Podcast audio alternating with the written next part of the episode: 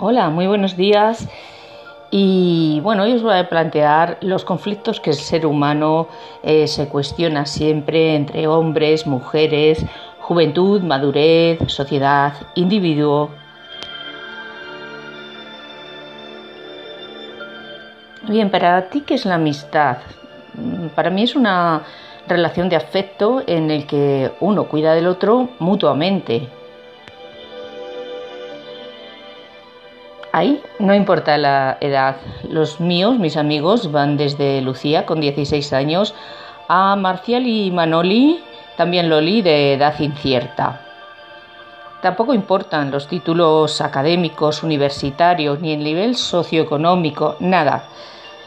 El denominador común debe ser la bondad natural y la categoría humana, o lo que viene a ser lo mismo, la dignidad.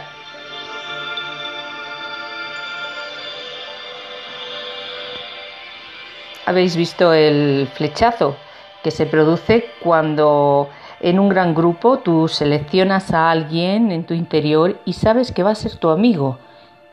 Ella o él también lo sabe. Pues sí, debe haber algo de ancestral en esta relación.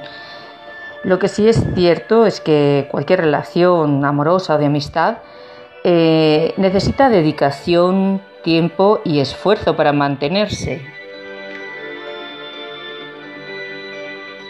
Bueno, pues un abrazo desde el corazón para todos y todas los que no he nombrado, pero que sois todo para mí.